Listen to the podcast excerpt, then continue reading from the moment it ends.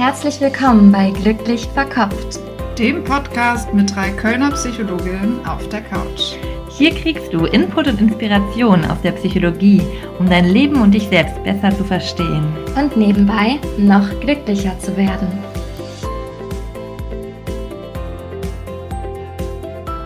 Herzlich willkommen bei Glücklich Verkopft, dem Podcast mit Psychologinnen auf der Couch. Ich bin Jessie, Psychologin und Psychotherapeutin für Verhaltenstherapie in der Weiterbildung. Und mir heute mal zugeschaltet ist Clara.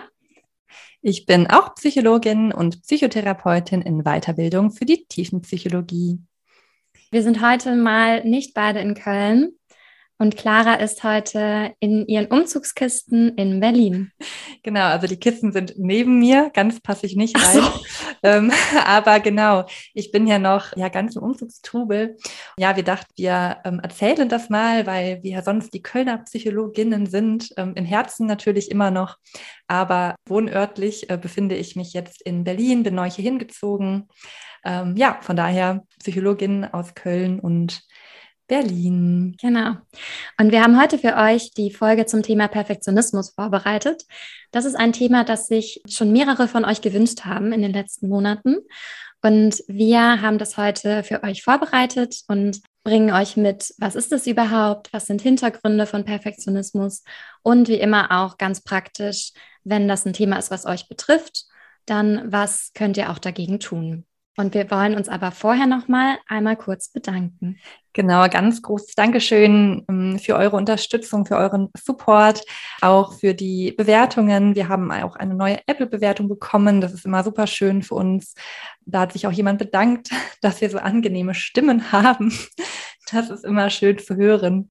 Ja, wir freuen uns total darüber. Und wenn ihr uns was zurückgeben möchtet für die Folgen, super, super gerne Bewertung hinterlassen auf Spotify oder Apple. Ähm, über Text freuen wir uns natürlich noch mehr. Ist einfach schöner, weil man dann das Gefühl hat, es ist ein bisschen mehr Kontakt da. Also da ganz großes Dankeschön. Ja, vielen Und Dank. Ja, dann wollen wir auch so schnell es geht, um die Zeit bestmöglich dem Perfektionismus entsprechend zu nutzen, ähm, auch ins Thema reinstarten. Jessie, was ist denn der Perfektionismus? Wir haben verschiedene Definitionen dafür gefunden. Die meisten von euch haben bestimmt auch ein Bild davon und auch schon eine Idee, ist das was, was mich eher betrifft oder was mich nicht betrifft. Unter Perfektionismus versteht man, sich sehr hohe Maßstäbe zu setzen, von denen dann auch nicht abweichen zu können, also da rigide zu sein und von der Leistung abhängig auch seinen Selbstwert zu bestimmen oder so zu fühlen. Und häufig geht das mit einer Angst vor Kritik und Ablehnung einher und einem Wunsch nach Optimieren von allem oder von bestimmten Lebensbereichen und dem Ausüben von Kontrolle. Man kann auch unterscheiden zwischen eher funktionalem Perfektionismus und dysfunktionalem Perfektionismus. Das tun zumindest einige Forscher. Und dann ist der eher funktionale Anteil das Streben nach Vollkommenheit, also mit sehr hohen Zielen. Und der eher dysfunktionale, also negative Aspekt ist eher die übertriebene Fehlervermeidung, also die Angst davor, Fehler zu machen, die häufig unangemessen groß ist und die dann auch zu Leidensdruck führt oder dazu, nicht loslassen zu können von Aufgaben.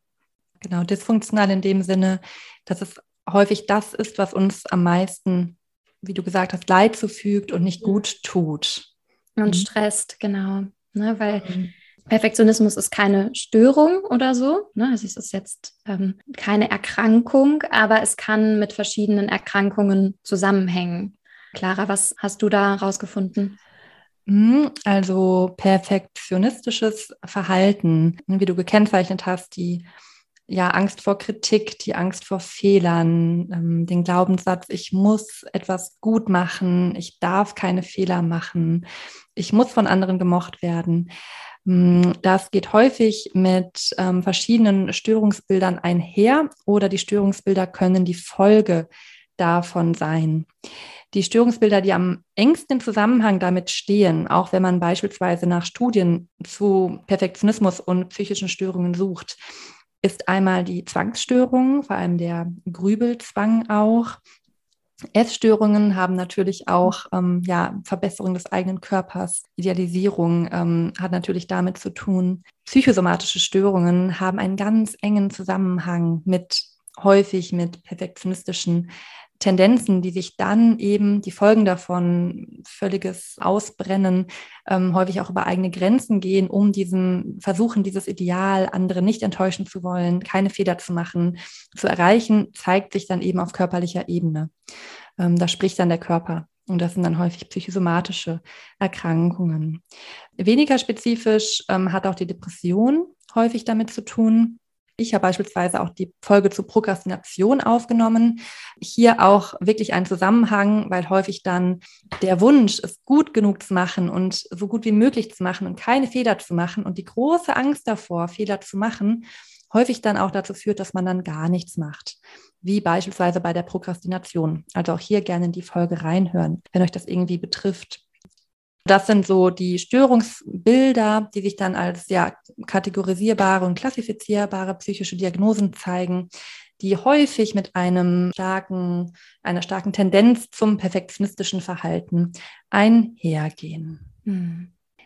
Das Spannende ist, dass Perfektionismus ja trotzdem so ein gemischtes Image hat. Ne? Einerseits haben wir jetzt gehört, was das für Kosten haben kann auch für die Gesundheit. Mhm. Und auf der anderen Seite hat es irgendwie aber ja auch ein, ein positives Image, weil das heißt, ich bin Leistungsträger, man kann sich vielleicht auch sehr auf mich verlassen, ähm, die Sachen sind immer ganz besonders gut. Ne, man kennt es ja, dass das auch gerne geantwortet wird bei Bewerbungsgesprächen auf die Frage nach der größten Schwäche. Dann will man ja eigentlich eine Stärke nennen und sagt dann Perfektionismus, weil man denkt, ah, okay, dann sieht das so aus, als wäre ich eine sehr gute Arbeitnehmerin mm. zum Beispiel. Mm. Dass es auch in unserer Leistungsgesellschaft zum Beispiel besser ankommt, zu sagen, ich habe einen Burnout, weil ich habe so viel geleistet, als zu sagen, ich habe eine Depression zum Beispiel. Mm. Das, ähm, das auch einfach viel damit zusammenhängt, wie wir als Gesellschaft auf Leistung schauen und die, ja, die hohe Wichtigkeit die der auch gegeben wird, ne? mhm. die auch Perfektionismus da in der Entstehung auf jeden Fall unterstützen und aufrechterhalten kann. Ja, das finde ich einen ganz wichtigen Punkt, dass das, was sich in uns zeigt oder auch in den PatientInnen oder KlientInnen, mit denen wir arbeiten, ja auch ein Spiegel dessen ist, was sich in der Gesellschaft um uns herum zeigt. Und ähm, es gibt beispielsweise Klaus Werle hat das Buch geschrieben, Der Perfektionierer. Da sagt er auch den Satz, Streben nach Perfektion ist zum kategorischen Imperativ des 21. Jahrhunderts hm. geworden. Hm. Finde ich auch ein ganz spannendes Zitat, wo wir alle ja mal drüber nachdenken oder nachfühlen können, ja, was das mit uns auch zu tun hat. Und wo ich euch auch gerne animieren würde, vielleicht sogar einmal den Podcast an dieser Stelle zu pausieren und einmal euch zu fragen, wie ist eure Beziehung zum Perfektionismus? Was löst das Wort in euch aus? Ist es eher ein, ach, nervt mich, anstrengend oder ach ja, irgendwie ist es ja schon cool, dass ich manche Dinge echt gut gemacht habe. Also wie denkt ihr darüber? Und auch in welchen Bereichen, das ist ja ganz unterschiedlich, ne? in welchen Bereichen legt ihr eher perfektionistisches Verhalten an den Tag? Mhm. Ist es euer Job, wo ihr Überstunden macht, wo ihr Schwierigkeiten habt, Überstunden abzubauen, wo ihr dann hingeht, obwohl ihr Halsschmerzen habt, weil ihr denkt, man kann doch nicht auf euch verzichten? Oder ist es vielleicht auch doch das Geburtstagsgeschenk für die Freundin, was ganz persönlich sein muss, wo ihr auch den bestimmt vielleicht noch zwei Geschenke kaufen müsst, damit auch wirklich was dabei ist, was der Freundin gefällt? Oder ist es doch die Sauberkeit in der Wohnung? Ich weiß nicht, fällt dir noch andere, fallen dir noch andere Bereiche ein, Jessie? Das Elternsein, die perfekte Mutter, ja. der perfekte mhm. Vater sein zu mhm. wollen oder ähm, das eigene Aussehen, immer mhm. perfekt zurechtgemacht oder ähm, sehr modisch unterwegs sein zu müssen. Und das ist, glaube ich, auch sehr unterschiedlich, wie generalisiert das ist. Ne? Also wie ähm, sehr das vielleicht bei allen Lebensbereichen bei manchen Personen der Fall ist.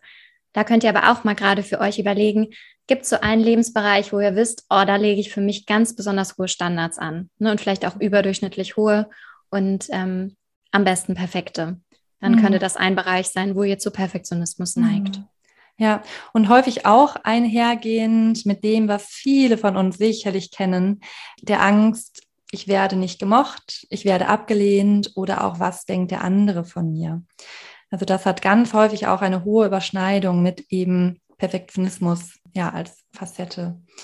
Also das ist auch wirklich ein Thema, was dann häufig so ganz subtil wirkt, weil das dann eben nicht an den Leistungen messbar ist, aber man doch sich auch in Interaktionen immer wieder so verhält, dass man sich ganz subtil so verhält, dass der andere einen auf jeden Fall mag, auf jeden Fall nicht ablehnt und man am liebsten dem anderen eine besonders gute Zeit mit einem bescheren möchte. Also das hat häufig auch damit dann zu tun. Mhm. Also gar nicht so messbare Leistungsziele meinst du, sondern auch sowas wie Sympathie oder ja, einfach ähm, gemocht werden wollen und auch dieses Streben nach dem Ideal. Es muss jetzt besonders schön sein, besonders toll sein. Mhm. Ähm, also auch im zwischenmenschlichen Bereich. Ne? Mhm. Einfach da möchte ich nur für sensibilisieren, dass es auch eine Facette des Perfektionismus sein kann. Mhm. Man erkennt ihn häufig für sich, wenn man selber dazu neigt, auch daran, dass es schwerfällt, loszulassen und sich zu entspannen. Also dass so eine Grundanspannung da ist und der Wunsch, jede Situation kontrollieren zu wollen, ähm, auch nicht so sehr vertrauen zu können, dass die Dinge schon werden oder, sondern sehr in diesem ja angespannten Zustand auch zu sein. Hm, ja, und es ist unheimlich anstrengend. Hm. Also spürt da auch mal für euch rein, resoniert ihr mit den Sätzen, ich muss leisten, ich muss etwas tun. Also guckt mal, was es mit euch macht. Oder was auch die Sätze mit euch machen. Ich brauche nichts zu tun. Ich darf einfach nur sein. Ich brauche nichts zu leisten jetzt. Mhm. Was machen diese Sätze mit euch? Und passiert da was in euch? Also spürt da mal, spürt da mal für euch rein. Und vielleicht auch das Thema Fehler, ne? Also Fehler sind in Ordnung. Wenn ich das sage, kriegt ihr Widerstand? Mhm. sind Fehler in Ordnung? Oder auch die mhm. Frage, vielleicht generell Fehler sind in Ordnung. Vielleicht, ähm, ja, da kann ich mitgehen. Aber ich darf Fehler machen, ist vielleicht auch nochmal ein Ticken anders. Ne? Auch da könnt ihr mal spüren, ich darf Fehler machen. Stimmt das für euch?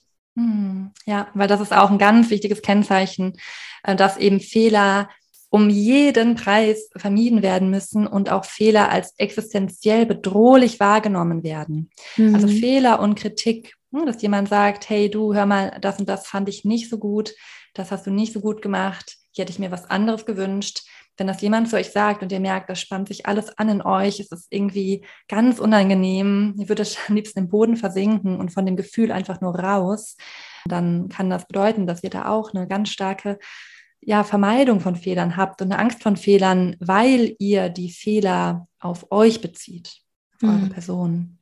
Ja. Es gibt in der aktuellen Forschung schon einige Studien zum Thema Perfektionismus. Und da zeigt sich, dass Perfektionismus mit einem ausgeprägten Schwarz-Weiß-Denken einhergeht. Also einem Schwarz-Weiß-Denken, was man zum Beispiel auch in einer Depression häufig ähm, sieht. Es ist so ein Entweder-Oder. Entweder etwas ist total super gut oder ganz schlecht. Und das passt zu diesem Perfektionismus auch. Entweder ich mache Überstunden, ich mache alle Aufgaben, ich bin die Beste in meiner Firma und alle lieben mich oder ich wenn ich, sobald ich da so ein bisschen nachlasse, muss ich eigentlich gar nicht mehr das Haus verlassen, kann ich im Bett bleiben, schaffe ich gar nichts, bin ich eine Versagerin. Ne? Also mhm. Also dieser Raum dazwischen, diese ganzen Grautöne, wo ich vielleicht 80 Prozent schaffe, am nächsten Tag 30, am nächsten Tag 90 und so weiter, das kann sich gar nicht so gut vorgestellt werden. Mhm. Und, ähm, und erst recht nicht für sich als Handlungsoption in Betracht gezogen werden. Ja, ja, und egal, was man leistet, immer das Gefühl, es ist nicht genug. Mhm. Also auch wenn ich 80 Prozent eben leiste, ist trotzdem das Gefühl, es ist nicht genug, es ist nicht genug, es würde noch besser gehen. Ähm, oder auch, dass wenn andere besser sind als man selbst, dass das irgendwie so eine, ja, auch eine Kränkung irgendwie ist und irgendwie ein ungutes Gefühl macht. Mhm. Ja, das muss ganz schön Druck erzeugen, weil es gibt ja immer irgendjemanden, der es noch besser macht als man selbst. Oder zumindest mhm. bei dem es vielleicht außen, von außen so aussieht, als würde die Person es noch besser hinkriegen als man selbst. Das hat ja auch immer noch mal ja. was mit Innen, Innen und Außensicht zu tun. Mhm. Wenn man von außen ja auch vielleicht die ähm, Herausforderungen einer anderen Person gar nicht so richtig mitbekommt, ne? nur das Ergebnis, mhm. aber gar nicht, wie viele Rückschläge es zum Beispiel auf dem Weg dahin gab. Mhm. Ja, ja. Ja, da kommen wir vielleicht bei den Lösungen auch gleich nochmal zu. was man da machen kann. Generell ist auf jeden Fall gut, das zu, also das ist auch ein Teil von Perfektionismus, was da jetzt drin steckt, diese inneren Glaubenssätze, die da häufig dann doch auf subtiler Ebene wirken und uns manchmal gar nicht so bewusst sind. Wie du jetzt gesagt hast, es gibt Menschen, die sind dann doch besser als man selbst und man würde vielleicht rational sagen, ja, so natürlich sind Menschen besser als ich selber und das ist okay. Aber wenn ich dann wirklich tiefer reinschaue, dann habe ich eigentlich den Wunsch, und da besteht vielleicht auch Scham, den Wunsch erstmal anzunehmen, eigentlich will ich die Beste sein. Die Beste in meinem Kurs oder die begehrteste, beliebteste Person im Freundeskreis oder doch die Beste im Yoga, die die Posen am aller elegantesten oder flexibelsten machen kann. Und auch da einmal hinzuschauen und auch ehrlich mit sich selber zu sein und das erstmal zu spüren. Und das alleine bewirkt schon eine Distanzierung davon. Mhm. Aber weil wenn ihr merkt, es tauchen negative Gefühle in euch auf und ihr wisst gar nicht richtig warum, dann da mal so hinzuschauen, okay, habe ich mich da gerade verglichen? Lag das wieder gerade daran, dass ich da eben doch nicht meinem Ideal genügt habe oder genüge? Genau, da hast du auch ganz schöne Literatur von Bonelli zu gefunden, ne, mhm. dass das Problem auch gar nicht so sehr ist, sich hohe Ziele zu setzen oder nach Vollkommenheit auch zu streben, sondern eher nicht aushalten zu können, dem dann nicht in jedem Moment zu entsprechen. Hm, ganz genau. Der Raphael Bonelli, ein Neurowissenschaftler, Psychiater, Psychotherapeut, ähm, der macht viel zu Perfektionismus und der hat da eben von dieses Modell entwickelt oder spricht davon, dass es nämlich einmal das Ist gibt, das, was sich im Hier und Jetzt zeigt, was wir im Hier und Jetzt machen, was wir schaffen, wie wir sind und ein Soll. Das Soll ist dann das, was sozusagen vielleicht auch diesem inneren Glaubenssatz, dem inneren Anspruch entspricht. Hm, also zum Beispiel, ich muss eine sehr gute Note erbringen, ich muss ein besonders gutes Projekt machen, ähm, ich muss von allen gemocht werden. Wie viele andere würden ja sagen, ja, die hohen Ansprüche sind das Problem, schraubt die Ansprüche runter. Er sagt, die Ansprüche sind gar nicht das Problem, sondern Ideale sind ja super. Ideale helfen uns zum Entwickeln, zum Wachsen. Aber das Problem der Menschen, die unter ihrem Perfektionismus leiden, ist das Aushalten dieser Zwischenlücke zwischen dem Ist und dem Soll. Und das ist dann das Muss. Weil für diese Menschen muss das Soll jetzt schon da sein. Und das mhm. Soll muss erreicht sein. Mhm. Es darf keine Diskrepanz geben eigentlich zwischen dem Jetzt-Zustand und dem Wunschzustand. Genau, ja. Also das mhm. mangelnde Aushalten, dass das, was ich mir wünsche, noch nicht da ist oder auch vielleicht gar nicht erreicht werden kann. Er nimmt auch das Beispiel vom Polarstern mit den Seefahrern. Die sind in Richtung des Polarsterns gereist und gesegelt. Ähm, die hatten aber gar nicht das Ziel, den zu erreichen. Trotzdem hat er denen eine Richtung gegeben. Das war auch gar nicht schlimm, dass die da nie angekommen sind, Polarstern. Aber der hat eine Richtung gegeben. Und das mhm. ist eben schwierig auszuhalten für Menschen, ja, die unter ihrem Perfektionismus leiden, diese Unvollkommenheit mhm. auszuhalten. Da ist ja die spannende Frage, die wir uns immer stellen, wo kommt das her? Warum neigen manche Menschen mehr zu Perfektionismus als andere? Und ähm, wie so häufig finden wir viele Gründe in der Kindheit und Jugend, also in der Familie, aber auch in den Erfahrungen, die in der Schule gemacht worden sind, im Vergleich zu Gleichaltrigen gemacht worden sind. Es gibt einen recht großen Zusammenhang auch zu dem Selbstwertgefühl, was zugrunde liegt. Also entweder zum generellen Selbstwertgefühl oder zum Selbstwertgefühl bezogen auf bestimmte Lebensbereiche, zum Beispiel bezogen auf den Körper oder bezogen auf Beziehungen. Da hat es häufig damit zu tun, wie sind unsere engsten Bezugspersonen mit uns umgegangen, wann haben wir Zuneigung bekommen, Lob bekommen, Bindung, war das an irgendwelche äußeren Faktoren geknüpft oder gab es eine bedingungslose Zuneigung? Also haben wir gelernt, wir sind immer genauso richtig, wie wir sind oder war vielleicht vollkommen unbewusst von unseren Eltern, bewusst oder unbewusst, meistens unbewusst, sowas wie schon ein, eine besonders starke Aufmerksamkeit auf guten Noten, auf guten Leistungen, darauf ein braves Mädchen oder ein starker Junge zu sein. Und unser Gehirn ist da noch sehr offen für solche Regeln und lernt das dann für sich so. Also wenn ich möchte, dass ich gemocht werde, dann muss ich gut in der Schule sein dann muss ich gut aussehen, darf mir meine Klamotten nicht schmutzig machen. Solche Regeln haben da eine ganz große Konstanz, auch bis ins Erwachsenenleben. Hm. Also das wäre auch die Perspektive aus der tiefen Psychologie, für die ich ja immer ein bisschen stehe im Podcast, dass ganz frühkindlich ähm, unsere ganz frühen Erfahrungen dazu führen, dass sich eben dieser überhöhte Leistungsanspruch ausbildet.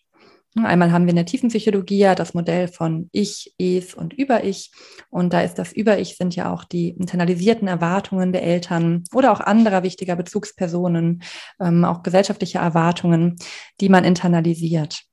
Hier ist auch nochmal wichtig, sich bewusst zu machen, man übernimmt diese Erwartungen der Eltern, ähm, die man eben ganz früh lernt. Also dieses Ich muss brav sein. Ich muss mich so verhalten, dass meine Mutter, mein Vater mir Zuwendung, mir Liebe schenkt. Und viele Eltern, die entziehen diese Zuwendung für Verhalten, was nicht dem Bild entspricht, das sie gerne von ihrem Kind hätten. Ganz häufig loben Eltern dann, wenn das Kind dem Bild entspricht, das sie gerne vom Kind hätten. Das kann ganz unterschiedlich sein. Die einen Eltern bestärken vielleicht eher, wenn das Kind ruhig ist oder wenn das Kind besonders extrovertiert ist hm, oder wenn das Kind sich so und so verhält oder besonders ne, gefällig ist oder ganz höflich ist. Ähm, aber es geht dann weniger um das, wie ist das Kind und was liegt im Innern des Kindes, sondern es geht eher um das, wie möchte ich, dass mein Kind ist. Mhm. Ne? Und das, wenn das passiert, wenn Eltern wenig dem Kind spiegeln, wie das Kind gerade ist, ne, das ist dieses emotionale Validieren, ähm, bei einer Aufgabe eher rückmelden, ach, da hast du richtig Spaß dran oder ähm, ach, das ist eher frustrierend für dich gerade. Das ist dieses im Hier und Jetzt sein. Wie geht es dir gerade?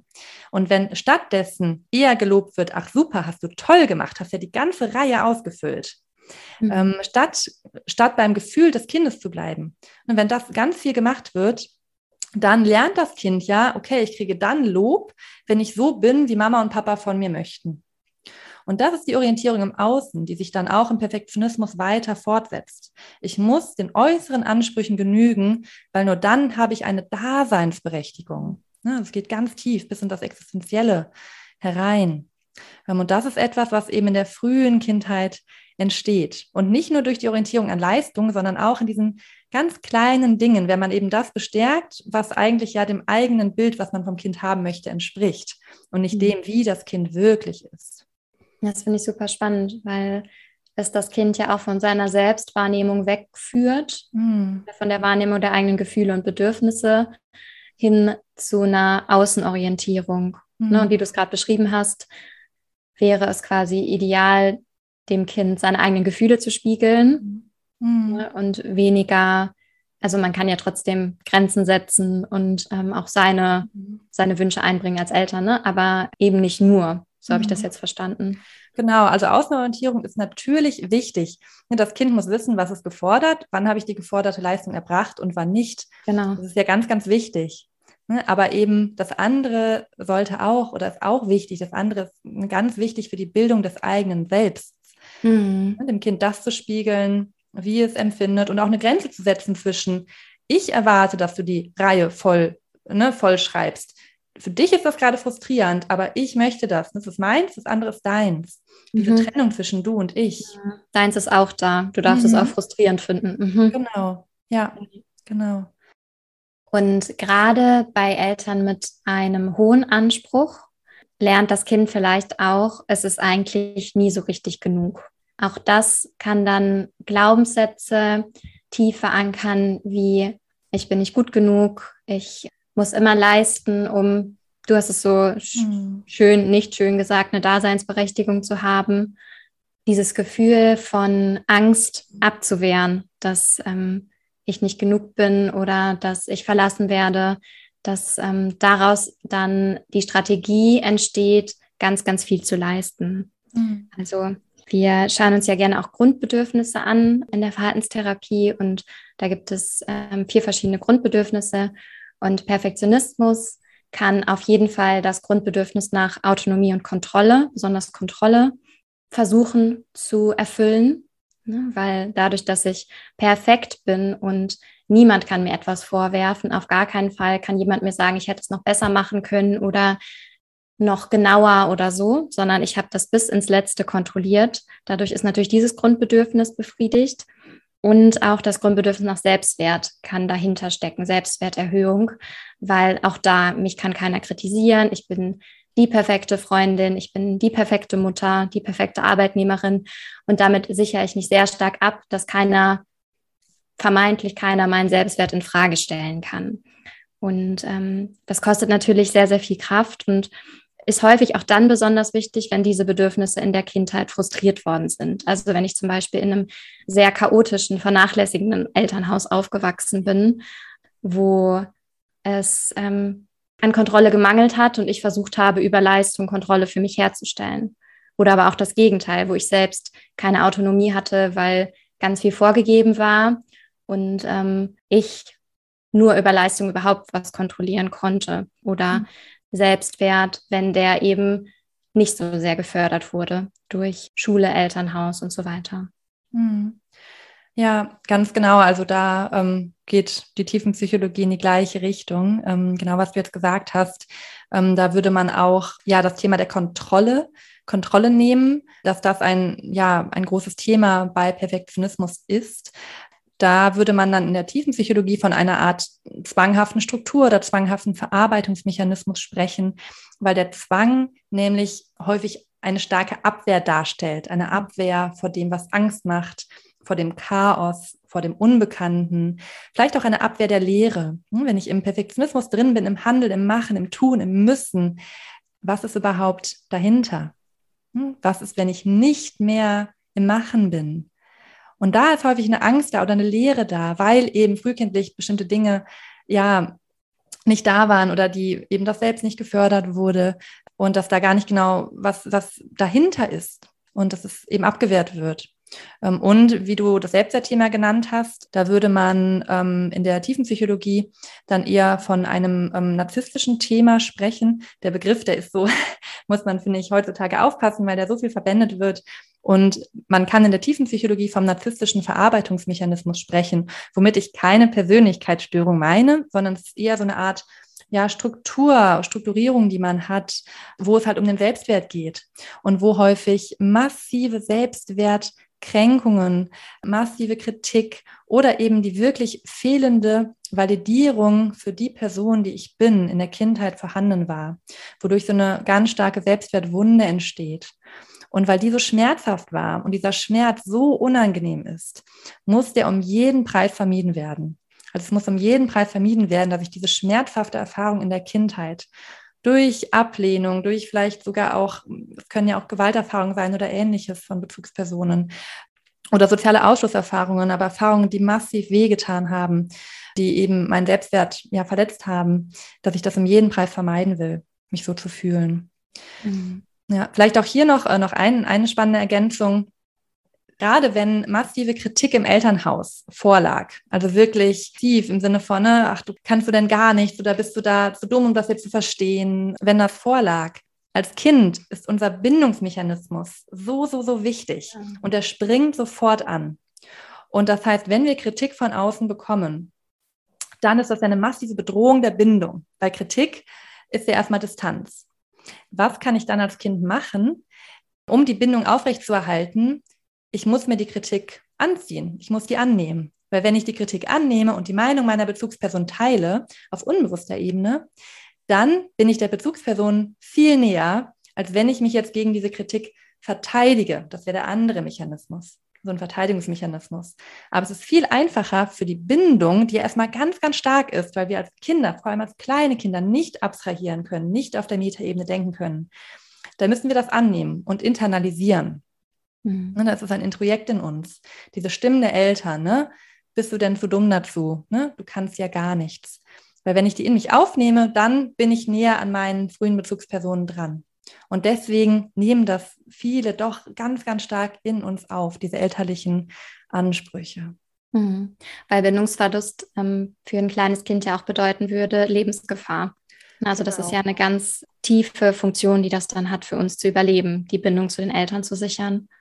Ja, und das ist auch der Grund, warum Perfektionismus an so existenzielle Wunden herangeht. Mhm. Mhm. Ja, vielleicht auch an Schulderfahrungen, Schamerfahrungen, solche Gefühle, weshalb ich dann ganz viel kontrollieren muss, um diese Gefühle nicht aushalten zu müssen. Ja. Mhm. Das finde ich, hast du ja in der Vorbereitung schon gesagt, mit der, mit der Schuld und Scham auch, finde ich auch hier nochmal noch mal ganz spannend, weil das ganz eng zusammenhängt, Schuldgefühle mit der, ähm, ja, mit der, sagen wir mal, Benutzung eines Kindes als Selbstobjekt. Ähm, ich habe das in anderen Folgen auch schon mal aufgegriffen, aber Eltern, die ihr Kind brauchen, weil sie möglicherweise selber ein Selbstwertthema zum Beispiel haben. Ne? Also es gibt ja Gründe, warum mhm. Eltern das machen. Die haben ja selber häufig ähm, eine Vergangenheit gehabt und eigene Themen gehabt und brauchen möglicherweise das Kind, um sich selber besser zu fühlen, um hm. vielleicht eigene Defizite zu kompensieren im Sinne von, aber ich habe doch so ein tolles Kind. Ja. Ja, guck, was meine Tochter alles kann. Die spielt schon Klavier und ist vier ja. oder so. Genau, ne? Oder Eltern, die auch ein Thema haben, sich ungewollt zu fühlen, Angst vor Ablehnung haben, die brauchen das Kind, weil das Kind denen ja auch ganz viel Liebe, ganz viel Zuneigung, ganz ja. viel sich kümmern wollen gibt. Hm? Und bei Kindern, wo das passiert, die als Selbstobjekt verwendet werden, und das sind dann Eltern, die eben nicht das eigene Ich des Kindes da sein lassen können, was ja auch Ablehnung bedeutet zum Beispiel oder etwas anderes als die Eltern sind und eben nicht dem Bild der Eltern zu entsprechen. Das ist ja das Ich des Kindes, was sich immer mehr herausbildet. Und die Eltern, die das nicht da sein lassen können, die sozusagen, die benutzen das, das Kind sozusagen als Objekt. Mhm. Und das Kind lernt dadurch, ich muss das erfüllen, was andere von mir wollen und möchten. Mhm. Ich darf mich nicht ablösen, ich darf nicht ich sein, sondern ich muss als Objekt für den anderen da sein. Und das hängt ganz stark zusammen mit Schuldempfinden. Ja, weil wenn ich dann nämlich anders bin, dann macht das meine Bezugsperson ja traurig, wütend, die gehen aus der Bindung raus, ne, dann bin ich schuldig. Deswegen passt es dazu, dass Perfektionismus mit Schuld zu tun hat. Mhm. Also ich muss das erfüllen. Andererseits, anderweitig ja, bin ich irgendwie schuld. Hm? Ja, spannend. Und das ist echt ziemlich stabil, wenn das früh so erlernt wurde. Genau. Und ich habe gedacht, dass das, glaube ich, echt nicht selten vorkommt, dass Eltern unbewusst ihre Kinder mhm. so nutzen. Mhm. Bedürfniserfüllung. Mhm. Ja. Ja. Ähm, generell alle Erfahrungen, die den Selbstwert mindern, wie auch beispielsweise Mobbing-Erfahrungen, soziale Ausgrenzungserfahrungen, Ablehnungserfahrungen, die früh passieren, Kindergarten, Grundschule, Schulzeit, die führen auch dazu, dass häufig diese massive Angst vor Ablehnung entsteht, die eben abgewehrt werden muss durch, ich muss es gut genug machen, ich muss es bestmöglich machen, um ja nicht abgelehnt zu werden von mhm. anderen. Ja, weil die Rolle, die Eltern in der frühen Kindheit haben, übernehmen dann ja auch Gleichaltrige so in der Schulzeit. Ne? Das sind dann die wichtigsten Bezugspersonen. Mhm. Und das heißt, das ist ein ganz, ganz großer Eingriff, wenn wir merken, dass wir da ausgeschlossen sind. Also mhm. gerade in der Zeit super, super prägend und mhm. ähm, häufig dann auch noch im Erwachsenenalter total präsent und kann emotional sehr abgerufen werden, diese Erfahrung. Ja. Mhm. Hast du aus der Verhaltenstherapie noch Ergänzungen, auch vielleicht wie sich der Perfektionismus aufrechterhalten wird? Also, wir gucken uns ja in der Verhaltenstherapie auch gern die kurz- und langfristigen Konsequenzen an von Verhalten. Und wenn ich mir sehr, sehr hohe Standards setze und zum Beispiel dann an einer Hausarbeit ähm, drei Wochen sitze, an der andere drei Tage sitzen, so, und dann gebe ich die ab irgendwann und bekomme dann auch wirklich ein gutes Ergebnis. Dann verstärkt das ja für mich, ah, okay, es hat sich gelohnt, weil es war zwar währenddessen vielleicht furchtbar, aber das Ergebnis war gut. Und wenn ich das nicht gemacht hätte, dann wäre ich bestimmt durchgefallen. Also ich mache ja nicht die entgegengesetzte Erfahrung, dass ich ähm, herausfinden könnte, ah, wenn ich das gleiche in drei Tagen geschrieben hätte, hätte ich vielleicht sogar die gleiche Note bekommen und noch drei Partys mitgenommen und wäre vielleicht noch ein Wochenende mit meinen Freunden weggefahren oder so. Wenn wir Vermeidungsziele haben, also wenn wir handeln, um eine Situation zu vermeiden, zum Beispiel Kritik oder Ablehnung, dann, ähm, dann hält sich das selbst aufrecht, weil wenn ich zum Beispiel denke, ich muss immer das aller, allerbeste Geburtstagsgeschenk von allen haben. Sonst wird mich die Freundin nicht mehr einladen zu ihrem Geburtstag und möchte mich auch nicht mehr um sich herum haben. Dann investiere ich immer ganz, ganz viel Zeit in das Geschenk und es kommt auch wirklich gut an. Und ich denke dann, die Freundin mag mich ja nur, weil ich das so gemacht habe. Ich kann jetzt nicht die Erfahrung machen, dass die Freundin sich auch freuen würde, wenn ich da bin, wenn ich vielleicht mal nur einen Gutschein oder nur das drittschönste Geschenk schenke oder so Ne? Also ich habe dann immer diese weiter diese Überlebensregel im Kopf. Ich bin noch hier, ich ähm, bin noch integriert und ich bin noch sicher, weil ich keine Fehler mache und weil ich diesen Perfektionismus aufrechterhalte. Mhm. Genau, ne, diese Fehlervermeidung führt dazu, dass wir keine ja, gegensprüchlichen Erfahrungen machen können. Hm. Ich habe gerade auch nochmal gedacht, wo du davon gesprochen hast, wir haben uns ja vorhin auch angeguckt, dass jedes Symptom ja eine Funktion hat und jedes Verhalten ja auch Vorteile hat. Und es kann ja tatsächlich sein, dass ich durch mein perfektionistisches Verhalten ähm, die entsprechende Konsequenz bekomme. Also, dass ich dadurch, dass ich richtig viel lerne, immer die besten Noten oder sehr gute Noten schreibe. Dass ich dadurch, dass ich mir riesig viel Mühe mache, wirklich oft die Freundin oder der Freund denkt, ah, von der war ja wirklich ein tolles Geschenk dieses Mal wieder. Ähm, und das ist auch die Vorteile in Anführungszeichen, nenne ich es mal, aber den Nutzen, den wir vom Verhalten haben, dass der ja auch da ist. Wir machen ja nichts ohne Nutzen. Also so funktionieren wir ja nicht, sondern wir verhalten uns immer ähm, weil wir uns davon einen Nutzen versprechen. Und ähm, ja, natürlich, wenn ich mich sehr, sehr, sehr viel anstrenge, dann falle ich seltener negativ auf oder ich ähm, erziele gute Noten. Ich kriege vielleicht Lob und Anerkennung für den wieder tollen Vortrag, den ich da vorbereitet habe. Ähm, ich habe eine Kontrolle über das Ergebnis. Ne? Ich weiß ungefähr, wie es ist, wenn ich jetzt ähm, ganz viel für diese Podcast-Folge recherchiert habe, dann ähm, weiß ich ungefähr, was ich da alles sagen kann. Es ist nicht so unkontrollierbar. Ne? Ich brauche keine Angst vom Unkontrollierbaren zu haben. Ne? Ich werde vielleicht auch weniger abgelehnt kann mich mehr über meine Leistung identifizieren. Also auch das gibt ja Kontrolle, ähm, dass ich mich über die Leistung identifizieren kann. Ich weiß, wer ich bin, weil ich sagen kann, was ich geleistet habe. Ne, eben als Fülle für die Leere, die vielleicht da unten drunter liegt. Und ich vermeide auch das Fühlen. Ne? Das ist ja auch so ein anderer Vorteil, den wir vorhin auch, auch schon angerissen haben. Also durch das Tun, Tun, Tun, Handeln, ähm, Machen muss ich weniger fühlen. Und vielleicht sind da unangenehme Gefühle, wie vielleicht auch depressive Gefühle, Angst oder eben Leere, Sinnlosigkeit oder ja, Angst vom Chaos. Das sind Gefühle, die ich dadurch vermeide. Ja. Das finde ich nochmal ganz wichtig. Also wir machen das Verhalten ja nicht umsonst, sondern es, wir machen das, weil wir uns davon einen Nutzen versprechen und der dann auch häufig eintritt, sonst würden wir es ja irgendwann aufhören zu machen. Mhm, mh, genau, und die Kosten sind aber, dass gewisse Dinge dann hinten überfallen oder nicht möglich sind, wie zum Beispiel bei vielen Menschen dann mal innezuhalten, Pause zu machen, Selbstfürsorge, sich um sich selbst zu kümmern, ähm, vielleicht auch gesunde Grenzen zu ziehen ne? mhm. ne? oder ähm, ja, sich auch zu fragen, will ich das eigentlich? Ne? Weil solange ich im Machen bin, bin ich ja auch relativ weit von mir und meinen Werten entfernt, ne? weil ich mache das, weil ich das irgendwie muss. Ne? Aber sich auch zu fragen, was will ich eigentlich? Auch da kann das ja von ein mehr oder weniger bewusst von ablenken, Dinge mehr in Frage zu stellen. Hm. Ja, und ich, ich finde so, auch so ein Hauptgrund ist auch so dieses, es ist so unheimlich anstrengend. Und das sind häufig dann die PatientInnen, die ein starkes perfektionistisches Motiv haben, die dann irgendwann, wenn das dann so bricht, also wenn dann dieses Machen, Machen, Machen und dann geht gar nichts mehr. Und dann ist bei denen ganz vorherrschend dieses Motiv, was hin bis zu Gedanken gehen kann, dass das Leben so anstrengend ist. Dass sie gar nicht mehr wissen, warum sie leben, weil das so anstrengend sich anfühlt. Ne, dass es einfach so, so anstrengend ist. Ähm, und eben das wahre, authentische Selbst das wahre selbstbestimmte Leben, was ja Freiheit bedeutet, kann nicht gelebt werden.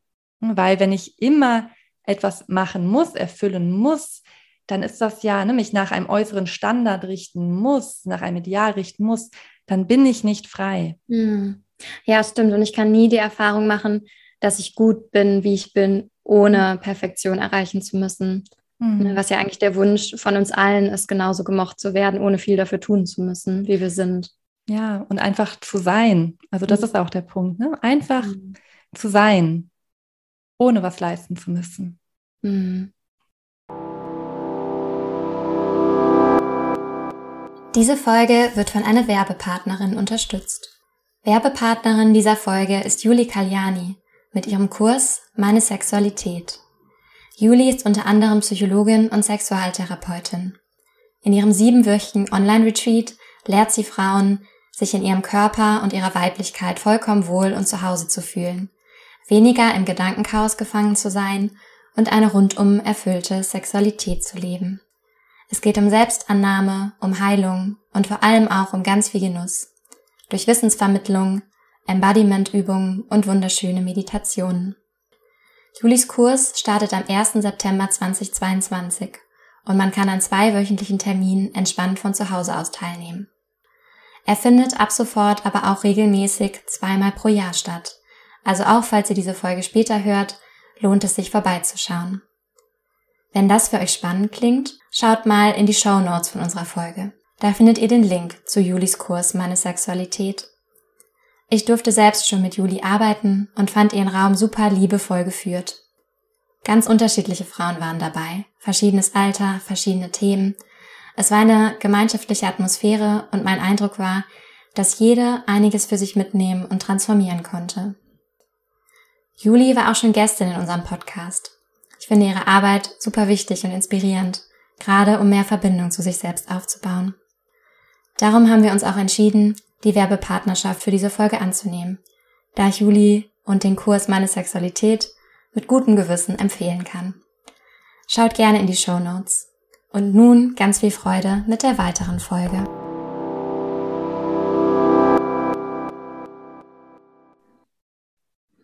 Okay, vielleicht habt ihr euch jetzt in einigen Aspekten wiedererkannt und vielleicht ist auch deutlich geworden, ja, das hat so seinen Nutzen bisher gehabt, aber es gibt auch einige Kosten und ihr würdet jetzt gerne auch etwas dagegen tun. Sind wir wieder im Tun. Ähm, da haben wir auch verschiedene Ideen für euch, wie ihr euch dem annähern könnt. Also vielleicht ist das schon in der, ähm, im Abschnitt davor deutlich geworden, dass es wichtig ist, sich erstmal ja damit zu beschäftigen, zu fragen, was ist das bei mir? Was steckt dahinter? Was wäre, wenn ich das nicht machen würde? Was würde passieren? Und sich da auch mal seine Glaubenssätze bewusst zu machen. Also wel welche Angst steckt dahinter? Ist es die Angst vor Kontrollverlust? Ist es die Angst vor Ablehnung? Ist es die Angst vor vom Verlassenwerden von bestimmten Personen? Ist es die Angst, da nichts mehr wert zu sein? Ne? Und sich da wirklich mal zu fragen und so reinzuspüren, sich vielleicht auch wirklich mal vorzustellen, ich fange von heute auf morgen, würde ich aufhören damit morgen leiste ich einfach mal gar nichts mehr. Was, was würde dann passieren? Und sich auch mal in dieses ähm, Katastrophenszenario wirklich hineinzubegeben, was wir ja sonst abwehren. Ich bin heute irgendwie voll in so psychodynamischen Begriffen unterwegs, äh, mhm. was wir ja sonst ähm, abwehren durch das immer machen mhm. und ähm, das Aufhalt, Aufrechterhalten von diesen hohen Standards. Und ähm, ja, das mal so zu Ende denken, weil dann ganz deutlich wird, was ist denn eigentlich meine persönliche Motivation dafür, immer so viel zu tun und Fehler zu vermeiden. Mhm. Und ja. wenn ich die, wenn ich die herausgefunden habe, dann kann ich als nächstes einen Realitätscheck machen und mich fragen, wie wahrscheinlich ist das denn? Und wird das wirklich so sein? Was spricht dafür? Was spricht dagegen? Und da kann man auch ganz gut mal Verhaltensexperimente machen. Jetzt bin ich zurück in der Verhaltenstherapie. und ähm, sich zum Beispiel mal vornehmen, okay, sonst putze ich immer sonntags die ganze Wohnung, das bin jetzt nicht ich, die ganze Wohnung, äh, den ganzen Sonntagvormittag lang, so bis die absolut perfekt ist. Und dann probiere ich das diese Woche mal aus. Entweder ich lasse das Ganze ausfallen, ist vielleicht schon sehr angstbesetzt, oder ich nehme mir mal nur eine Stunde Zeit. Und dann überlege ich mir, was, was könnte passieren. Okay, Vielleicht meine Mutter kommt Sonntagnachmittags immer zu Besuch, dann macht die einen blöden Kommentar. Mein Nachbar kommt vorbei und ähm, will sich was ausleihen, dann sieht er, wie es aussieht bei mir und will das doch nicht haben. Also da könnte man ja alles Mögliche auf, auch irrationale Sachen aufschreiben, äh, die man Sorge hat oder mh, hm, irgendwelche Krankheitserreger sind dann in der Küche oder was auch immer. Das wirklich aufzuschreiben und sich da auch bewusst zu werden, okay, das wird wahrscheinlich nicht eintreffen, eintreffen aber ich probiere es einfach aus und dann im Vergleich, ich habe es ausprobiert, was passiert, wahrscheinlich ein sehr unangenehmes Gefühl und ansonsten nicht so viel. Und so kann man ganz gut durch Verhaltensexperimente ausprobieren, was passiert denn zum Beispiel auch, wenn ich um Hilfe bitte, wenn ich mal was abgebe, was delegiere, was ja auch was ist, was Menschen, vielen Menschen mit perfektionistischen Tendenzen sehr schwer fällt, weil andere das vielleicht nicht haben und nicht genauso gut machen werden, wie sie das selber machen würden. Und ähm, auch da, was ist meine Angst oder Sorge und was passiert dann wirklich? Und so kann man die Realität überprüfen. Hm, ja. Und das Fühlen finde ich da wieder sehr wichtig. Also ich glaube, wenn ihr das wirklich fühlt, wenn ihr einmal, ja, euch das mal wirklich so ein Szenario vor Augen führt, wo ihr nichts leistet oder wo ihr einfach nur eine mittelmäßige Leistung abgibt und mhm. da mal so reinspürt und dann aber auch spürt, dass das sich auch total unangenehm anfühlt und Angst macht. Das ist schon ein ganz wichtiger Punkt, der euch auch beim Erkennen hilft. Mhm. Ja, ja, schön. Das, sind zwei wichtige Punkte. Einmal ähm, die Akzeptanz fürs Mittelmaß erreichen. So, das haben die meisten von uns nicht so gerne, einfach nur normal zu sein. Ne? Wir haben alle dieses Bedürfnis, was ganz Besonderes zu sein oder die meisten zumindest. Und ähm, können wir aber nicht immer sein. Ne? Das heißt, die meiste Zeit werden wir wahrscheinlich irgendwo im Mittelmaß rumdümpeln und das ist auch das Menschsein. Darum ist es das Mittelmaß, weil das viel über Menschen aussagt. Ne? Und da so ein bisschen die Furcht vor zu verlieren, finde ich auch ähm, zumindest eine, eine Idee, wo man sich mal mit beschäftigen mhm. könnte. Ja, ne, das Mittelmaß anzunehmen und zu sagen, ja, ich bin durchschnittlich, ich bin total gewöhnlich, ich bin mittelmäßig. Mhm. Ja, that's ja. the way it is. Ja, ganz mhm. ordinary. Mhm. Mhm. Ja, und das mit dem Fühlen ist, glaube ich, ein ganz, ganz wichtiger Punkt, mhm. der da aber auch schwerfällt, wenn man sonst immer so im Machen war. Ne? Wie, mhm. wie fange ich denn dann an zu fühlen? Ne? Und das wird sowieso aufkommen. Wenn ihr anfangt, Sachen anders zu machen, wird dieses unangenehme Gefühl auf jeden Fall kommen. Ne? Und da kommt dann auch ein, eine weitere Intervention oder eine ähm, Richtung, ist die Richtung ja der Achtsamkeit, die wir auch ganz gerne mögen. Also sich dann auch ja damit zu sein und mehr ins Hier und Jetzt zu kommen. Weil bei Perfektionismus sind wir viel ja auch in der Zukunft und wie kommt das an und kriegen wir da Kritik oder Lob für. Ne? Und bei Achtsamkeit löst man sich ja von dem Ergebnis und geht in den Moment und in den Prozess. Das ist jetzt nochmal ein anderer Punkt, aber auch bei Perfektionismus fällt es ja häufig schwer, sich zu freuen, wenn man dann was geschafft hat, weil es schon wieder das nächste gibt, weil es immer Herausforderungen geben wird. Und auch da eine Übung, sich zu erlauben, wirklich sich zu feiern und das Leben zu genießen. Das ähm, finde ich auch ganz wichtig, anzuerkennen, was man schon alles geschafft hat. Und das reicht auch für den Moment und sich da auch bewusst Pausen zu gönnen und einfach zu genießen. Ja, ja ja, von dem, das finde ich super wichtig, ähm, von dem Außen, von der Zukunft zum Innen und zum Hier und Jetzt.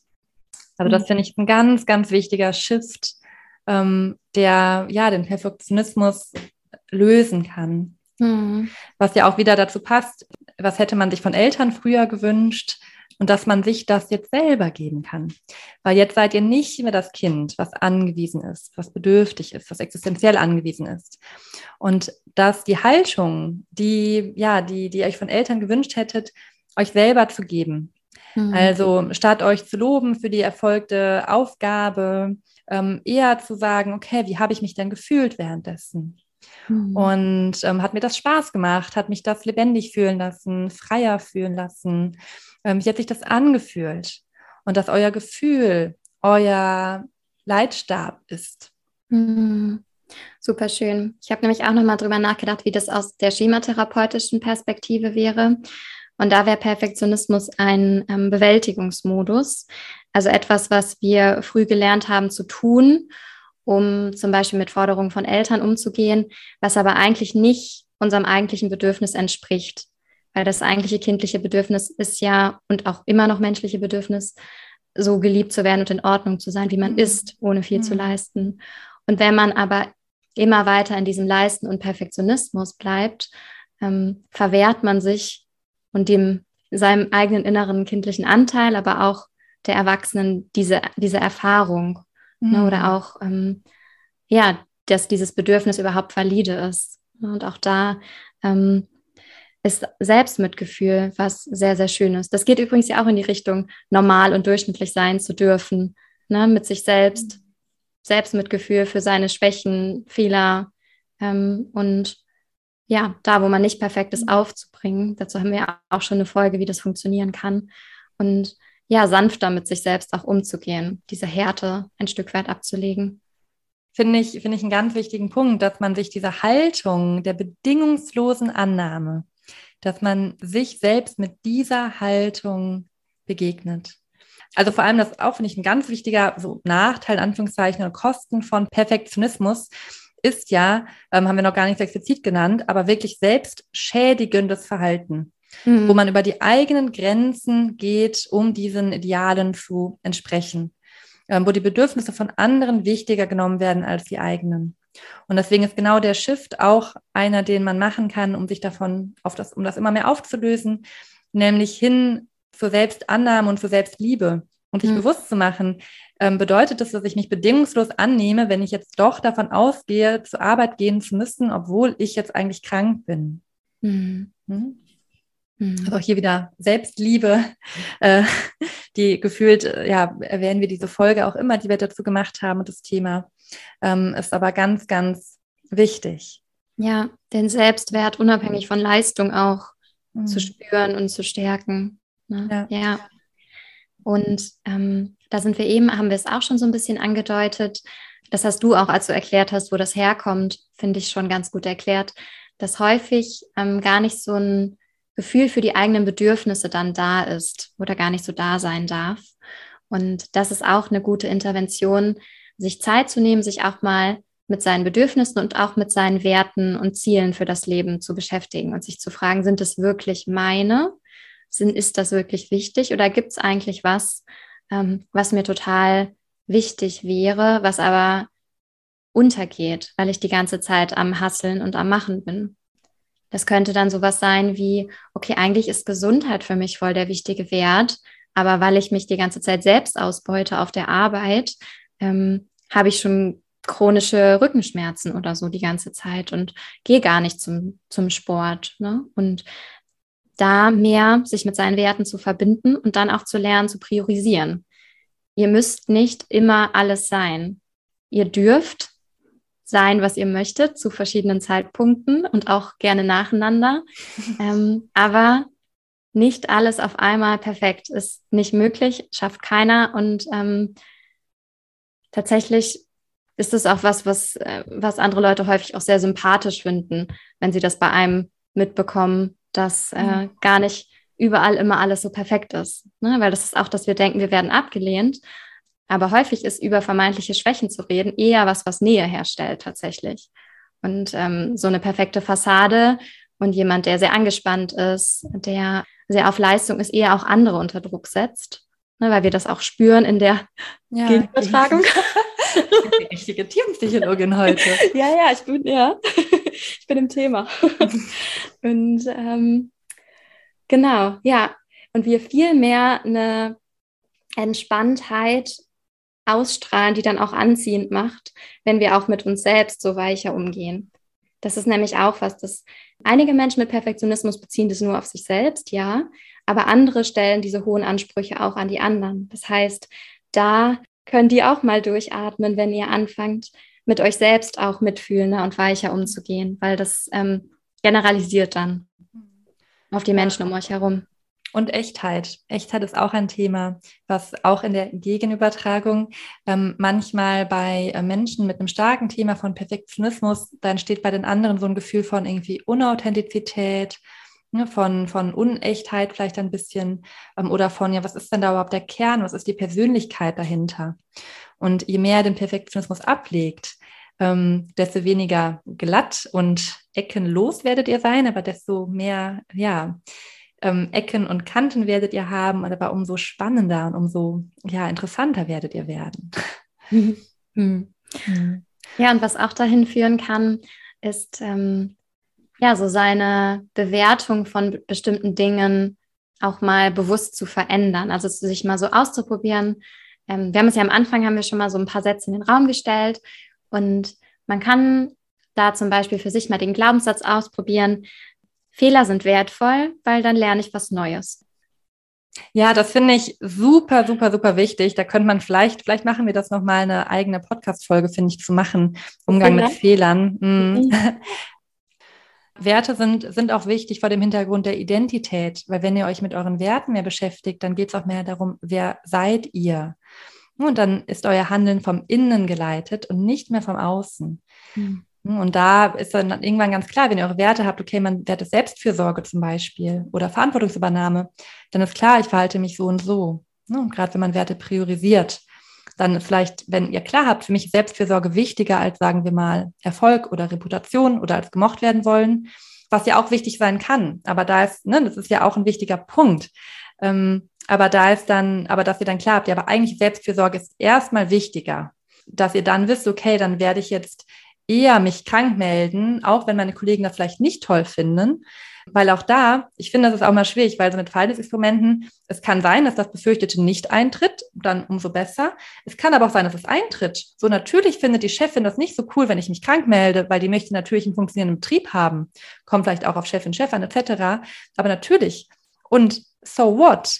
Ich kann eben im Leben nicht mhm. immer das machen, was den anderen dient, was die anderen möchten. Ich kann nicht vermeiden, ähm, auch mal ja weniger sympathisch gefunden zu werden. Und das aber auch einfach aufzuhalten und da sein lassen zu dürfen und den Schmerz vielleicht auch zu fühlen, aber zu merken, es bedroht mich trotzdem nicht existenziell und der Schmerz wird wieder gehen. Ja, ja, in dem Fall wäre ja vielleicht die perfektionistische Angst, ich werde dann gekündigt, ne? Oder wenn ich wiederkomme, redet keiner mehr mit mir. Mhm. Ähm, also das ist ja eher unwahrscheinlich. Klar, Ablehnung können wir auf jeden Fall bekommen, ne? jederzeit. Können wir auch bekommen, wenn wir perfektionistisch handeln, aber klar, damit kontrollieren wir es ein Stück. Aber wir machen die Erfahrung, wir können auch damit leben. Ne? Mhm. Wir können das aushalten, auch mit der Angst, die dann da vielleicht entsteht, mhm. bekommen ein sehr, sehr viel höheres Maß an Freiheit und Selbstbestimmung. Mhm. Ja, und ich finde auch in sowas liegt auch eher immer ein Geschenk, also auch in den negativen Gefühlen, die wir eigentlich um jeden Preis vermeiden wollen, weil keiner von uns will leiden, will Schmerzen haben, will traurig sein. Aber wenn wir das fühlen, auch wenn wir merken, wir kommen da an ein Thema von uns dran und die Kritik da, die wir bekommen haben, tut weh, da reinzuschauen und zu schauen, okay, da ist gerade, ne, wird vielleicht eine frühkindliche Wunde ange, ähm, angestoßen und ähm, sich dann das zu geben, was man sich als Kind gewünscht hätte. Mhm, mega. Zu schauen, ja. was brauche ich jetzt? Was tut mir jetzt gut? Und dann ist nämlich Kritik, dann führt die nicht mehr zu einer Abwärtsspirale, was sie ja sonst macht, ähm, sondern dann hilft die uns wieder zu uns zurückzufinden. Mhm. Voll mhm. schön, sogar noch was zu versorgen, was versorgt werden muss. Mhm. Genau. Das ist mhm. eigentlich dann ein Geschenk. Ja. Haben es wieder kognitiv umstrukturiert. Ähm, und ich finde tatsächlich alles einfach schön, was mir Handlungsspielraum gibt. Also ich kann auch weiter drei Wochen für eine Hausarbeit schreiben, wo andere drei Tage für schreiben. Aber ich muss das nicht. Ich kann das machen, wenn ich da Freude dran habe, wenn ich möchte, dass das ganz, ganz, ganz besonders gut wird. Aber wenn es wegen irgendwelchen anderen Faktoren äh, mir nicht so wichtig ist, schaffe ich es auch in drei Tagen. Also dieses, ich muss auf jeden Fall, das ist halt aufgeweicht. Ich kann, ich darf ähm, und ich kann das priorisieren und selbst bestimmen, wann ich wie viel Energie investiere. Wann ist es mir das wert? Ja, das finde ich super, super wichtig, sowohl ähm, auch wenn ich in der Arbeit mit PatientInnen oder ähm, KlientInnen ähm, in der psychologischen Beratung, dass es darum geht, den Handlungsspielraum zu erweitern ja, ja. und auch das Positive zu sehen, weil häufig gerade, ne, wenn wir um die Gründe, äh, von den Gründen gesprochen haben, dann ist es sehr schwer und dann kommt vielleicht auch eine Traurigkeit, warum ist es so und warum habe ich das Thema? aber dass man auch da sieht, es hat auch was Gutes, weil ich habe gelernt, gute Leistung zu erbringen. Ich bin in der Lage, gute Leistung zu erbringen. Ich bin in der Lage, anderen zu geben, was sie, was sie haben möchten, die Bedürfnisse von anderen empathisch wahrzunehmen und zu erfüllen. Das sind ja auch Stärken. Wichtig ja. ist nur, dass ich denen nicht ausgeliefert bin, dass mhm. ich die Wahl habe, möchte ich jetzt der Kollegin ihr Bedürfnis erfüllen und ein gutes Gefühl geben oder der Freundin, äh, dem Partner aber ich muss es nicht. Ich kann mich bewusst dafür entscheiden, aber wenn ich merke, nee, das geht über meine Grenze zum Beispiel oder da bleibt die Selbstfürsorge auf der Strecke, dann kann ich mich auch dagegen entscheiden. Und das ist dieser Handlungsspielraum und diese innere Freiheit. Ja, und freier von äußerer Meinung zu sein. Ne? Also mhm. meine eigenen Maßstäbe auch ansetzen zu können, wann etwas erfolgreich ist und wann nicht. Mhm. Das finde ich auch eine sehr schöne Sache. Ja, ja, genau. Ja, und einen Punkt noch, Stichwort innere Freiheit, das Enttäuschen üben. Äh, weil ne, auch das ist ja häufig die Angst bei Menschen mit einem Thema, mit Perfektionismus, die Angst, andere zu enttäuschen. Und da zu sagen, ja, enttäuschen ist was Gutes, weil ich muss keine Täuschung aufrechterhalten. Das ist anstrengend. Ich darf enttäuschen. Menschen enttäuschen ist gesund und Menschen enttäuschen macht mich frei und macht auch die Beziehungen freier. Etwas, was ihr euch auch noch bewusst machen könnt, ihr müsst den Perfektionismus ja nicht ganz aufgeben, wie wir gerade gesagt haben. Es hat ja auch ne, Funktionen, ähm, es ist ja auch gut, Dinge gut zu machen. Ähm, aber da so eine Entwicklung vom ungesunden Perfektionismus, der uns eben schadet ähm, und wo es mehr um uns selber geht, da kommt auch von Bonelli ein schönes Beispiel von einem Künstler, der ähm, eine Statue macht und es geht ihm eigentlich nur darum, was denken die anderen? Kriege ich Applaus dafür? Das ist ganz, ganz anstrengend und der ist nur bei sich und den anderen. Und dass man davon wechselt zur Sache hin, dass es um das Kunstwerk geht, um die Freude dabei. Dann darf man auch das Kunstwerk sehr ausführlich, sehr detailliert machen, wenn es dann um die Freude dabei geht und mhm. weniger wichtig ist, wie was denken die anderen von mir. Total. Das glaube ich aber auch ein dann ist man eher in so einem Flow-Zustand. Ne? Ich glaube, es ist mhm. ein, ein, anderes Gefühl als dieses mhm. Ich muss und ich darf nicht versagen. Ja, ja, ja weil Perfektionismus ähm, ist angstgetrieben. Mhm. und der Flow-Zustand, der ist eher kreativ und energisch und ist anders angetrieben. Ja, ja, genau. Das ist ein, ein, ein Annäherungsziel, ne? wo will ich mich mhm. drauf zubewegen. Mhm. Ja. Noch ein Thema bei Perfektionismus ist der Selbstwert, der sehr an Leistung geknüpft ist. Das heißt, ich bin wertvoll, wenn ich viel geleistet habe und ich bin nicht wertvoll, wenn ich wenig geleistet habe. Und damit zusammenhängt auch eine hohe Wichtigkeit von Meinungen von außen. Ne, das heißt, ich habe große Angst vor Fehlern und um die loszulassen, muss ich mich auch ein Stück weit von meiner Leistung frei machen. Das heißt, mein Selbstwert hängt nicht daran, ob ich jetzt eine gute Leistung gemacht habe oder nicht. Dann, wenn ich das schaffe, nehme ich mir auch Kritik nicht so sehr zu Herzen. Das gilt dann allerdings auch für eine gute Leistung. Das heißt, ich bin dann auch von einer guten Leistung und dem Lob so ein Stück weit entfernter. Also das ist dann auch nicht so sehr mein Kern, weil mein Kern, mein Selbstwert ist mein Sein und un, unberührbar quasi. Ne? Also wie nennt sich das? Du hattest so einen schönen Begriff dafür. Ja, so eine Desidentifizierung ähm, ja. von der eigenen Leistung. Ne? Also ich identifiziere nicht, mich nicht mehr mit der Leistung, weil das Ziel ist ja, mich auch nicht mehr mit meinen Fehlern zu identifizieren, was ja viele Menschen mit einem Thema von Perfektionismus machen. Ne? Ich bin meine Fehler, wenn ein Fehler passiert. Und wenn ich mich davon lösen will, dann ist es auch die Lösung, ich bin aber auch nicht das gute Ergebnis. Das habe ich mhm. geschaffen. Aber ich bin nicht das Ergebnis. Das sagt mhm. nichts über meinen Wert aus. Mhm. Und das ist das, was vielen noch schwerfällt, weil ja. das ja der Grund ist, warum man das halt entwickelt hat zur mhm. Selbstwertstabilisierung, damit wir eben über ein gutes Ergebnis auch Kontrolle über unseren Selbstwert haben. Mhm. Ja, ja, spannend, weil das ja auch wieder heißt, das sind ja auch Dinge, die mir wieder genommen werden können. Ne? Mhm. Gute Leistung. Dann schaffe ich die morgen nicht mehr, dann bin ich ja. dann plötzlich weniger wert, ne? um sich ja. in die Richtung zu bewegen. Der Selbstwert ist ähm, in mir drinne wohnt und unabhängig davon. Mhm. Ist zumindest ein Ziel. Ne? Ich finde es aber auch okay, sich über gute Leistungen zu freuen. Ja, ja. Genau, also das, ne, aber da merkt selbst Umfeld ist ein bisschen schwer. Ne? Klar, ähm, auch wenn wir eine tolle Podcast-Folge gemacht haben, dann ist es total schön, ähm, das auch auf sich selber zu beziehen. Aber ja, ich finde es schön, da daran zu arbeiten, zu sagen, ja, das hat gut geklappt oder es war irgendwie erfolgreich, aber das sagt nichts über meinen Wert aus. Mhm. Ja, das finde ich mhm. aber auch noch was ganz anderes, sich darüber zu freuen oder seinen Selbstwert der stark dran mhm. zu knüpfen. Und auch da wieder ähm, hin zum Fühlen und hin zum Freude während der Tätigkeit. Ne? Ihr merkt ja, wir haben ja Spaß beim Aufnehmen. also, ne, dass es darum geht, ähm, wie geht es euch dabei? Fragt euch das. Wie geht es euch mhm. im Prozess? Wie fühlt ihr euch? Ja, stimmt. Mehr ins Fühlen. Mhm. Ja, Gut. ein schönes Schlusswort, glaube ich. Ähm, Dann fassen wir noch mal kurz zusammen. Ne? Wir haben erstmal definiert, was ist Perfektionismus überhaupt? Da setzt man sehr hohe Maßstäbe, rigide, hat einen Selbstwert, der stark von Leistung abhängig ist und häufig große Angst vor Fehlern, Kritik und will ganz viel Kontrolle über die Dinge haben. Dann haben wir geschaut, wo das herkommt. Das kommt aus unserer Biografie, häufig wie ähm, unsere Eltern mit uns interagiert haben, in was für Situationen sie uns Liebe und Anerkennung gegeben haben, welche Funktion wir vielleicht auch für sie erfüllt haben und was wir darüber ähm, internalisiert haben, was wir darüber für Glaubenssätze über unseren Selbstwert ähm, gebildet haben und auch darüber, wie wir sein müssen. Mhm. Genau. Sorry, ich habe gar nicht zugehört. Wo bist du? Können wir das bitte drin lassen? Ich übe, ich übe mich im Nicht-Perfektionismus. du hast so viel recherchiert, du musst nicht, ja. nichts mehr tun. ich habe die Kontrolle. Okay, nee, was ist, wo waren wir gerade? Ich kann noch weitermachen. Okay, gerne. Dann lehne ich mich mal zurück. Ja, mach das, genau.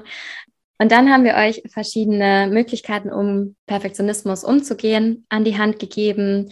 Da geht es darum, erstmal für sich herauszufinden, was ist meine Angst dahinter, was glaube ich, was passieren könnte, wenn äh, ich das aufgebe.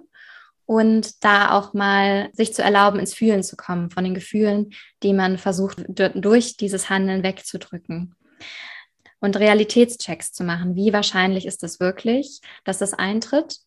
Und selbst wenn es eintritt, kann ich damit umgehen. Und da auch mal Verhaltensexperimente zu machen, also mit sich selbst wirklich ein Experiment auszumachen und ähm, ja, zu gucken, was passiert denn eigentlich wirklich, weil das ja häufig nicht mehr erlebt wird, weil eben alles so perfekt gemacht wird. Mhm.